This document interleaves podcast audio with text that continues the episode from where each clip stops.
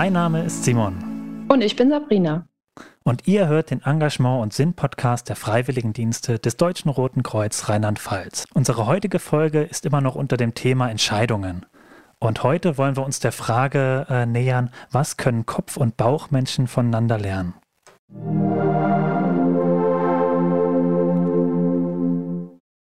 Also vor längerer Zeit, als ich mein Studium abgeschlossen habe, äh, hatte ich meinen Berufseinstieg, habe also mir auch eine, eine, Stelle gesucht in dem Bereich, äh, die mit meinem Studium zu tun hatte und habe mich dabei ja eigentlich total, ähm, ja, äh, sage ich mal, das war eine absolute Vernunftentscheidung. Ich wusste, ich habe jetzt mein Studium abgeschlossen, ich habe ein gewisses Handwerkszeug erlernt, gewisse Erfahrungen gemacht, ich bin gut ausgebildet und jetzt geht es in den Beruf rein. Ähm, bauchmäßig wusste ich eigentlich schon, hm, vielleicht ist das ein Arbeitsbereich, in dem werde ich mich nicht so wohl fühlen. Und ja, habe mich natürlich trotzdem dafür entschieden. Man holt sich ja dann auch äh, nochmal den, den einen oder anderen Rat ein. Und ja, von, von Menschen, die schon, die, die äh, schon lange im Beruf sind oder die jetzt auch so im privaten Umfeld vielleicht noch den einen oder anderen Tipp für einen haben. Und ja, habe dann im, bin dann im Beruf eingestiegen und habe eigentlich schon nach kürzester Zeit gemerkt, hm, ja, so ganz glücklich werde ich hier nicht, war mit meinen Aufgaben nicht so zufrieden, habe auch gemerkt, ich würde gerne mehr Leistung bringen, aber irgendwie konnte ich das nicht, weil ich war nicht in meinem Element einfach. Ne? Und ähm, dann, ja, habe ich mir überlegt, hm, was habe ich denn davor eigentlich, was ist mir denn noch so im Kopf rumgeschwebt, als ich so in der Bewerbungsphase war, was würde ich denn eigentlich oder was hätte ich denn lieber gemacht an der Stelle? Und ja, so ein großer Traum von mir war immer mal nach Kanada zu reisen und äh, da hatte ich mich auch schon mal für ein Visum beworben. Das hatte dann in der ersten Auswahlrunde nicht funktioniert. Naja, und so wie ich dann so unglücklich in meinem neuen Beruf war, habe ich dann überlegt, naja, soll ich es nochmal mit einem Visum probieren? Und habe mich dann spontan einfach äh, nachmittags da irgendwie eingeschrieben. Und siehe da, in kürzester Zeit hatte ich auf einmal eine Zusage äh, und wusste, ich darf jetzt ein Working Holiday Jahr in Kanada verbringen. Also so ein kleiner Traum, der da in Erfüllung gegangen ist, aber natürlich erstmal große, ja, großer Gedanke, oh je, wie sage ich das jetzt dem Chef? Wie sage ich das denn jetzt den neuen Kollegen, der Familie, meinem Umfeld? Ähm, ja, obwohl es natürlich mein Leben ist und mich, ähm, ja, meine Zukunft betraf, aber dennoch, ja, Ne, man hat auch Unterstützung erfahren im Studium, man hat es ja, oder ich habe das zumindest finanziell auch nicht ganz äh, unabhängig alles erledigen können und daher ja auch so ein gewisses Pflichtgefühl, mh, mm, ja, den mein, meinen Eltern gegenüber, ne, die mir auch irgendwie im Studium bei der, bei der Seite gestanden haben und so weiter. Und natürlich auch den, den neuen Kollegen und dem Chef, weil die haben ja viel Zeit darauf verwendet, mich auch einzuarbeiten äh, ein großer Bewerbungsprozess ist dem vorhergegangen und so weiter. Ja, nun hatte ich da die Zusage und muss sagen, ich war innerlich total erleichtert und habe mich schon total, habe mir schon ausgemalt, was ich alles in Kanada so machen würde. Und dann würde ich Englisch reden und welche Landschaften ich alle sehe und so weiter. Und ähm, ja, dann war innerlich die Entscheidung schon fast gefällt, ähm, ja, was ich machen werde. Ich werde wohl kündigen und habe das dann noch ein bisschen rausgezögert, habe mich dann aber, ja, habe mir ein Herz gefasst und habe mit meinem Chef gesprochen innerhalb der Probezeit, habe ähm, dann also gekündigt nochmal und tatsächlich dann erst die Entscheidung auch meinem ganzen Umfeld mitgeteilt, weil ja, das einfach so für mich meine eigene Entscheidung war. Ähm, ja, von der ich mich dann nicht mehr abbringen oder verunsichern lassen wollte, vielleicht auch. Ja, also das war so meine größte Entscheidung. Hast du auch schon mal so eine ähnliche Situation erlebt? Ähm, ja, äh, ich äh, wollte erstmal sagen, ich bin äh, total äh, inspiriert auch jetzt von deiner, deiner Geschichte, weil so, also es waren jetzt so ein paar Fragen, die sich bei mir jetzt einfach äh, geöffnet haben oder, oder gestellt haben, ähm, weil du für mich schon sehr viele so, so Kopfentscheidungen oder Kopfbegründungen ähm, in deiner Geschichte drin hattest, aber trotzdem so dieser, dieser Moment, so deine Bauchentscheidung, äh, so dieses erste war. Und da waren so ein paar Fragen bei mir, also zum Beispiel so, wann, wann stand für dich die Entscheidung schon fest? Weil du hast gesagt, äh, du hast gesagt, du hast es mal mittags einfach so nach der Arbeit gemacht, was ja eher nach Bauchentscheidung klingt. Und dann kam irgendwie dieser ganze, ganze ähm, Fragenhagel oder diese, diese Zweifel, die du da hattest, äh, mit, oh, ist das wirklich richtig? Was sagt der Chef dazu? Und die haben sich doch so viel Mühe gegeben und mein Umfeld.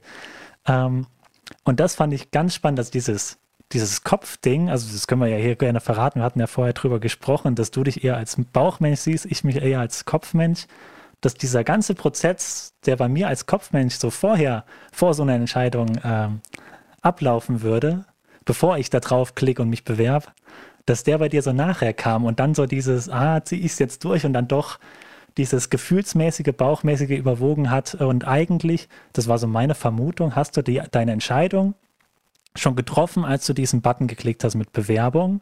Und das andere war nur das, was man normalerweise immer bei Entscheidungen hat, dieser Zweifel, war das jetzt richtig, war das jetzt falsch, aber die Entscheidung an sich, ähm, denke ich, hast du mit diesem Buttonklick äh, gemacht. Also was, was sagst du? Habe ich da richtig vermutet oder wie, wie siehst du das? Ja, also obwohl ich natürlich ganz klar gesagt habe, ich bin Bauchentscheider, muss ich natürlich zugeben, dass mein Kopf auch sehr laut sein kann. Und ich glaube, das ist auch normal. Ich glaube, so ganz schwarz und weiß gibt es ja nicht. Aber ja, wie du schon sagst, also der, der Entscheidungsmoment oder die, sagen wir mal, die Argumente, auf denen meine Entscheidung basiert hat, ähm, hätte ich jetzt rein auf die rationalen Argumente gehört, also rein auf meinen Kopf in dem Fall, dann, dann wäre ich, glaube ich, heute noch nicht da gewesen. Ne? Also ja, ist das auch so, wie du das verstanden hast? Ähm, ja, ja äh, aber also was mich gerade äh, oder ich gerade spannend fand, dass du sagst, also da, wenn du als im Kopf entschieden hättest, dann hättest du dich nie dafür dafür entschieden oder dass du die Vermutung hast. Ähm, das weiß ich nicht, also das glaube ich nicht. Äh, wenn ich das so höre, dass das so deine, das war, was du, wo du dich gefreut hast. Also glaube ich, spreche jetzt aus meiner Kopfmensch-Sicht, dass du dich auch dafür entschieden hättest, äh, mit, äh, mit drüber nachdenken. Ähm, also bin ich mir eigentlich sicher, äh, dass du da dich ähnlich entschieden hättest. Ähm, nur dass es dir vielleicht in der Entscheidung selber bewusster gewesen wäre. Also ich glaube, du hast ähm, diesen Zweifelmoment, den Kopfentscheider vielleicht vor der Entscheidung haben, den hattest du halt danach. Aber hast, also konntest dadurch deine Entscheidung früher treffen. Ähm, ja, das ist so gerade das, was ich mir gerade dabei rausnehme oder was ich für mich so gerade so spannend als, als Thema ja. finde. Ja, ich glaube auch, das hätte ich ähm, jetzt äh, so kopfbasiert die Entscheidung getroffen. Vielleicht hast du sogar recht, vielleicht hätte ich die gleiche Entscheidung getroffen. Aber ich glaube, viel, viel später und erst hätte ich genug Argumente für mich gefunden, die mich dann quasi auch vom Gegenteil überzeugen oder von, von dieser Entscheidung überzeugen. Und die habe ich zu dem Zeitpunkt, als ich die Entscheidung getroffen habe, noch nicht gehabt. Die hatte ich dann im Nachhinein. Ne? Ich habe jetzt meine Sprachkenntnisse total verbessert. Ich habe ganz viele tolle Leute kennengelernt. Ich habe drüben auch Berufserfahrung sammeln können, also Übersee und so weiter. Hm, das, da da, da gibt es oder gab es ganz viele Argumente schon, da hast du schon recht. Aber die waren mir in dem Moment äh, nicht bewusst. Ja. ja, total spannend. Ähm, und auch, also auch die, diese, eigentlich das, was du ja damit mit deiner Geschichte, mit deiner Erfahrung sagst, dass dieses, wo ja viele Angst vor haben, oder ich ja auch meine Angst vor hatte als Berufseinsteiger, dann, äh, dass man so, oh, Beruf und das ist jetzt fest und da kann man nicht mehr raus und da habe ich mich für was verpflichtet und andere haben sich dafür verpflichtet, mir da was äh, beizutun und dann trotzdem, also diesen Mut zu haben, da auch rauszubrechen und zu sagen, nee, aber es ich muss gerade auf mich schauen, mir passt es gerade nicht oder mich zieht es gerade woanders hin.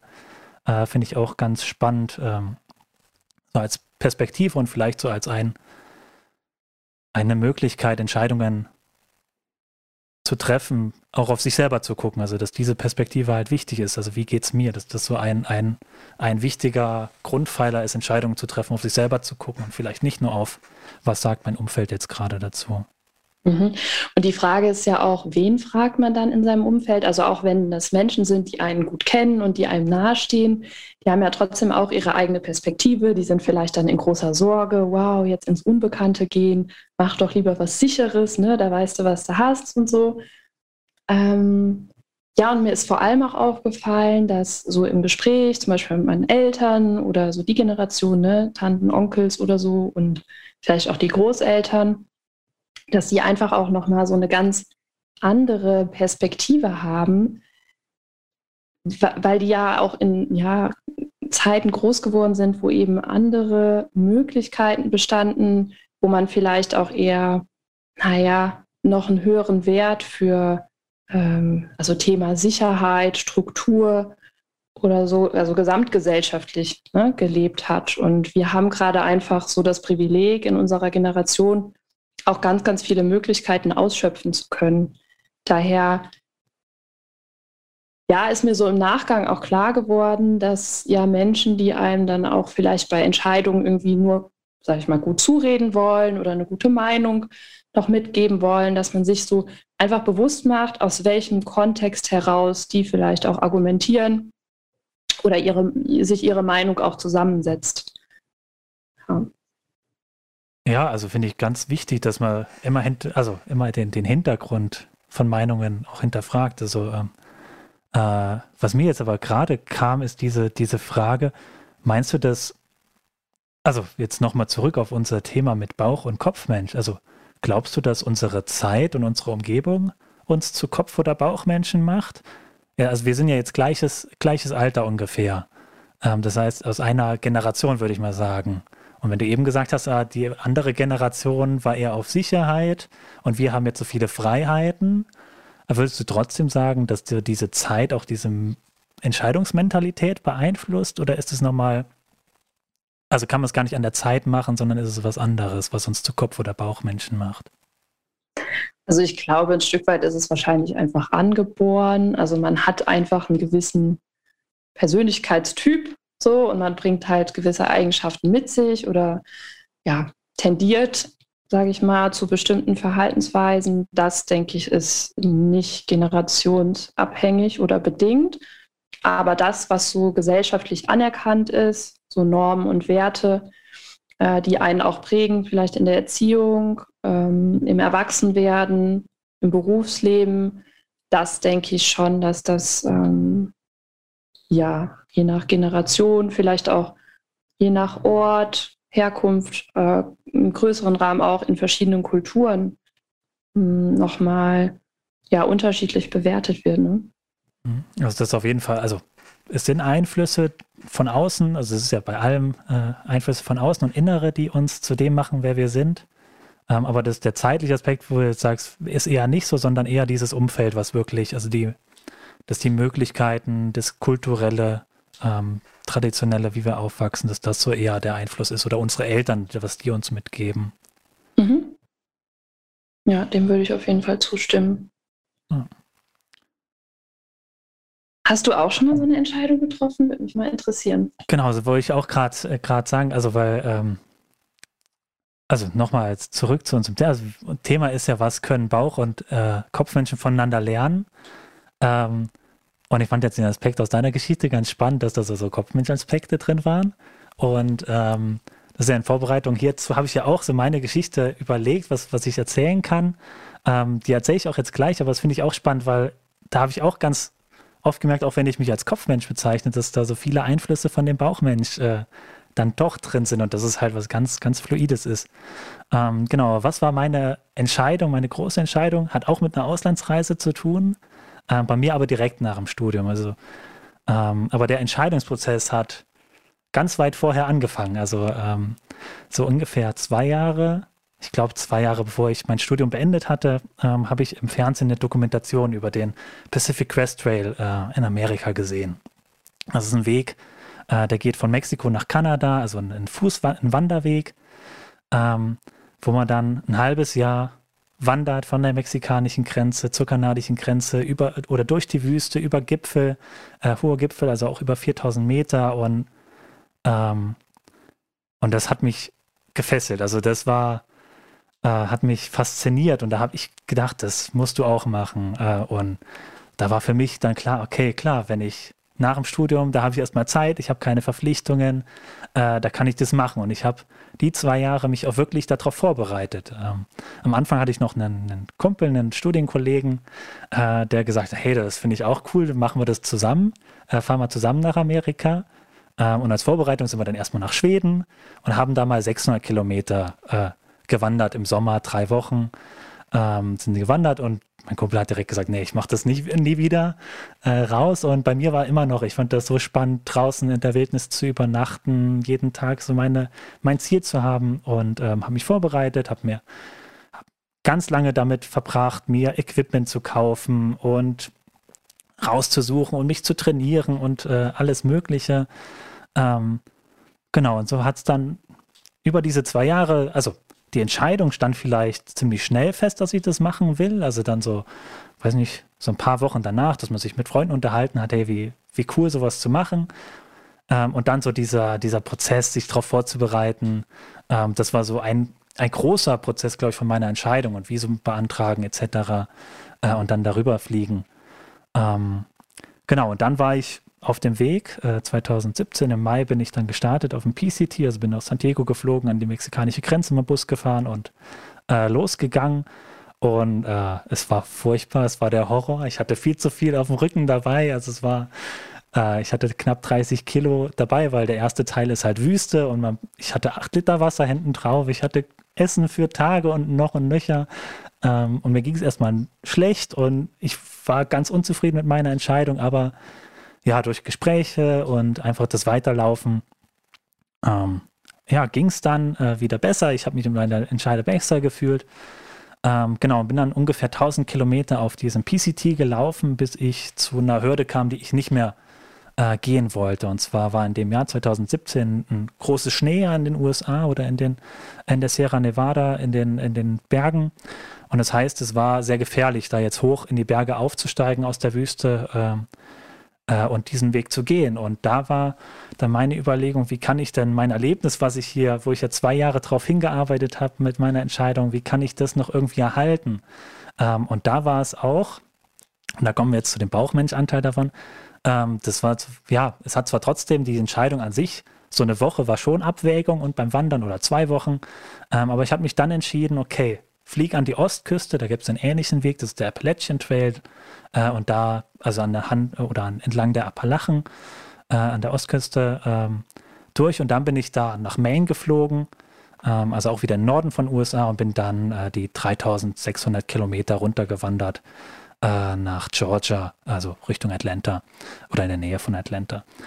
Genau, und das war so meine, ja, eine große Entscheidung wo ich mich lange darauf vorbereitet hat, also diese Wanderung zu machen äh, und dann trotzdem dieses, ja, es war so ein, so ein bisschen Bauch, ein bisschen Kopf, äh, diese Entscheidung, ich will weitermachen, also dieses Gefühl, ich möchte oder es macht mir jetzt Spaß, es hat erst keinen Spaß gemacht und jetzt bin ich reingekommen und dann, ja, sich einen anderen Weg zu suchen und das zu machen. Ähm, genau, das ist so meine Entscheidungsgeschichte. Ähm, ja. Und äh, hast du dann, mir kommt gerade irgendwie so der Gedanke, das ist schon ziemlich ähnlich, was wir so gerade für ein Beispiel bringen, aber eine komplett andere Herangehensweise. Also ich glaube, nach so langer Vorbereitungszeit hätte ich irgendwann wahrscheinlich das Interesse verloren, weil ich dachte, ich wüsste schon alles darüber. Ich habe es quasi schon erlebt. So deswegen voll, voll cool, wie du ja so, sag ich mal, umfassend dich darauf vorbereitet hast. Hast du denn in deiner Vorbereitungszeit irgendwann nochmal Zweifel gehabt?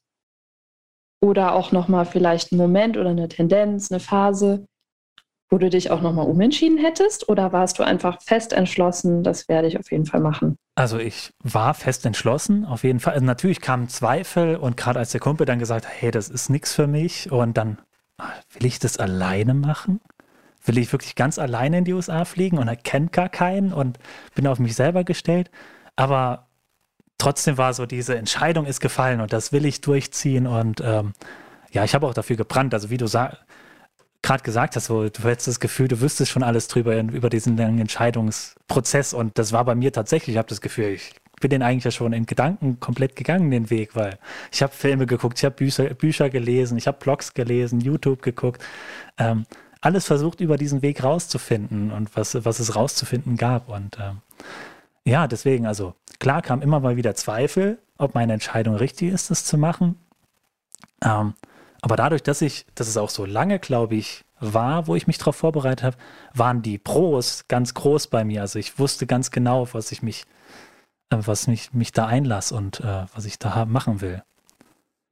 Trotzdem noch mal eine, eine andere Frage zum Thema Zweifel. Gab es, wenn es den ein oder anderen Zweifel vielleicht so bewusst oder unterbewusst gab oder die ein oder andere Angst, sagen wir mal, oder Überwindung, die es vielleicht gekostet hat, auch, ähm, gab es Stimmen von außen, die dich äh, sozusagen in, den, in der negativen Argumentation bestärkt haben oder dir quasi Steine in den Weg gelegt hätten, sodass die eigene Stimme, die eigenen Zweifel äh, nochmal äh, ja auch eine Position bekommen haben, so? Ähm. Oder warst du ausschließlich, ähm, ja, wurdest du unterstützt, alle haben dich mega gehypt und äh, niemand hat Sorge gehabt, dass du irgendwie verschüttet wirst oder verschwindest und äh, alles easy so. Also ich glaube, die Sorgen bei anderen waren schon da, aber ähm, also ich muss sagen, mein, mein Umfeld, meine Familie ist da äh, voll unterstützend. Äh, meine Geschwister sind auch alle im Ausland gewesen äh, für Freiwilligendienst oder sonst irgendwas. Ähm, deswegen ist es bei uns einfach normal, ins Ausland zu gehen und Abenteuer zu erleben und rumzureisen. Deswegen war da jetzt keine großen Hürden, die ich bekommen habe, aber natürlich immer so wieder diese Frage, hey, bist du eigentlich verrückt, da 4000 Kilometer wandern zu wollen? Ähm, hast du dir das wirklich gut überlegt? Und ähm, also da kam schon immer Zweifel oder, oder Nachfragen, aber es war äh, an sich, würde ich schon sagen, sehr unterstützend, also ähm, mehr unterstützend, als es da was, was Negatives kam. Ja, ähm, Sabrina, also ich bin jetzt nochmal, also, oder ich komme ja immer wieder zurück zu unserer Ausgangsfrage. ja. Ähm, Was können Kopf- und Bauchmenschen voneinander lernen? Genau, hast du jetzt irgendwas in unserem Gespräch bis jetzt von mir als Kopfmensch lernen können oder? Ja, äh, und zwar, dass ähm, muss ich jetzt ganz nochmal auf dein, deine, dein Hinterfragen auch beziehen, weil du hast ja irgendwie festgestellt am Anfang, und das war mir überhaupt gar nicht bewusst, dass ich wohl auch diese Kopfstimme habe und ähm, mir sozusagen die Zweifel dann erst danach erlaubt habe, ne? nachdem ich meine Bauchentscheidung schon getroffen hatte, also jetzt bei meinem Beispiel. Und ich würde mir jetzt aus unserem Gespräch oder ich will mir aus unserem Gespräch mitnehmen, dass ja, diese positiven Argumente dann, wenn der Kopf so laut wird und man sich so Sachen vielleicht auch schlecht redet oder ne, so eine Gegenposition findet, ähm, dass ich da einfach so auch die positiven Fakten, Argumente mir irgendwie vor Augen führe, äh, um da auch nochmal die Bauchentscheidung so zu stärken und das nicht so gegeneinander hin und her gerissen sein, Bauch gegen Kopf, sondern einfach auch auf der, sage ich mal, rationalen Ebene ähm, dann Pro-Argumente für meine nächste Entscheidung mh, hm, zu finden. Ja, es das ist eine ganz ähnliche Richtung, wie ich mir jetzt so in unserem Gespräch und unserer Vorbereitung äh, jetzt gemacht habe. Also das, also ich würde mich immer noch als Kopfmensch bezeichnen, aber ähm, dass so diese Initialzündungen immer so ein Bauchmoment sind. Was mir jetzt noch immer beim Erzählen auch so klar geworden, also dieser, dieser Funken, der einen dazu überzeugt, äh, die Entscheidung oder sich damit auseinanderzusetzen, das ist immer eine Bauchding, das ist immer was gefühlsmäßig, irgendwas, was einen packt. Ähm, und da finde ich, also da nochmal wirklich also auch den, den Mut zu haben, darauf auch zu vertrauen, dass dieser Funke einen irgendwo hinführt. Also das ist so das, was ich mir am meisten mithole, dass, dass unser Bauch schon irgendwie weiß, wo wir hinwollen. Also dass wir so intuitiv irgendwie eine Stimme haben, die sagt, ah, das wäre doch eine Richtung, in die du dich bewegen kannst. Und das äh, mitzunehmen, zu verankern und, und dem bewusst zu sein, aber trotzdem will ich jetzt meine Kopfmensch-Argumente oder meine Kopfmensch-Methoden jetzt nicht, nicht über Bord werfen und sagen, nee, ich will jetzt nur noch auf meinen Bauch hören, aber äh, dass man dem nochmal ein bestimmtes Gewicht gibt. Also wie du auch, wie du gerade gesagt hast, dem, dem Kopfding nochmal ein Gewicht geben, diesem Bauch, also ein besonderes Gewicht geben, ja. So ein kleiner Tipp für die Zuhörer könnte ja auch sein, wenn ihr gerade selber vielleicht vor einer großen Entscheidung steht oder in Zukunft, ähm, wenn ihr an oder wenn ihr merkt, dass ihr anfangt, ähm, mit Argumenten eure Idee so zu zerdenken, versucht euch doch mal an den ersten Moment zu erinnern, was habt ihr gefühlt, als dieses Thema im Raum stand. Und da sind wir dann, ja, sind wir beim Bauchgefühl. Ähm, aber die Argumente haben trotzdem ein Gewicht, ne, die wir dann nachher äh, versuchen gegeneinander abzuwägen. Aber dieser erste Moment, wenn man sich mit dem Thema befasst, ist immer ein ganz guter Hinweis, ähm, in welche Richtung es da geht. Ja, so wieder finde ich, also sehe ich ganz ähnlich. Es war jetzt ein super Schlusswort für unser Gespräch. Und du hast uns zwar jetzt gerade eine, eine, Weisheit irgendwie mitgeteilt, aber ähm, was ist denn dein Glückskeks für heute, äh, den du unseren Zuhörern mitgeben willst? Auf meinem Glückskekszettel heute steht Go with the Flow. Okay, ja, cool. Ähm, genau, ich habe auch, äh, oder ja, mein Glückskeksspruch, den ich mir so überlegt habe für heute, ist, ähm, trau dich auch mal andere Wege zu gehen. Also ja, da gehen wir, gehen wir eigentlich ziemlich ähnlich. Also go with the flow und trau dir mal andere Wege zu gehen. Also wir haben beide dieses Gehen, äh, finde ich gut.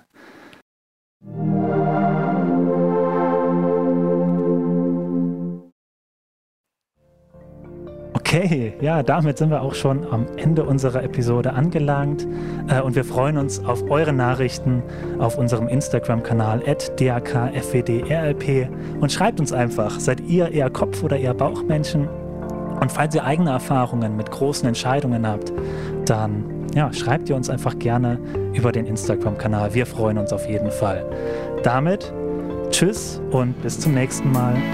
Ciao, macht's gut.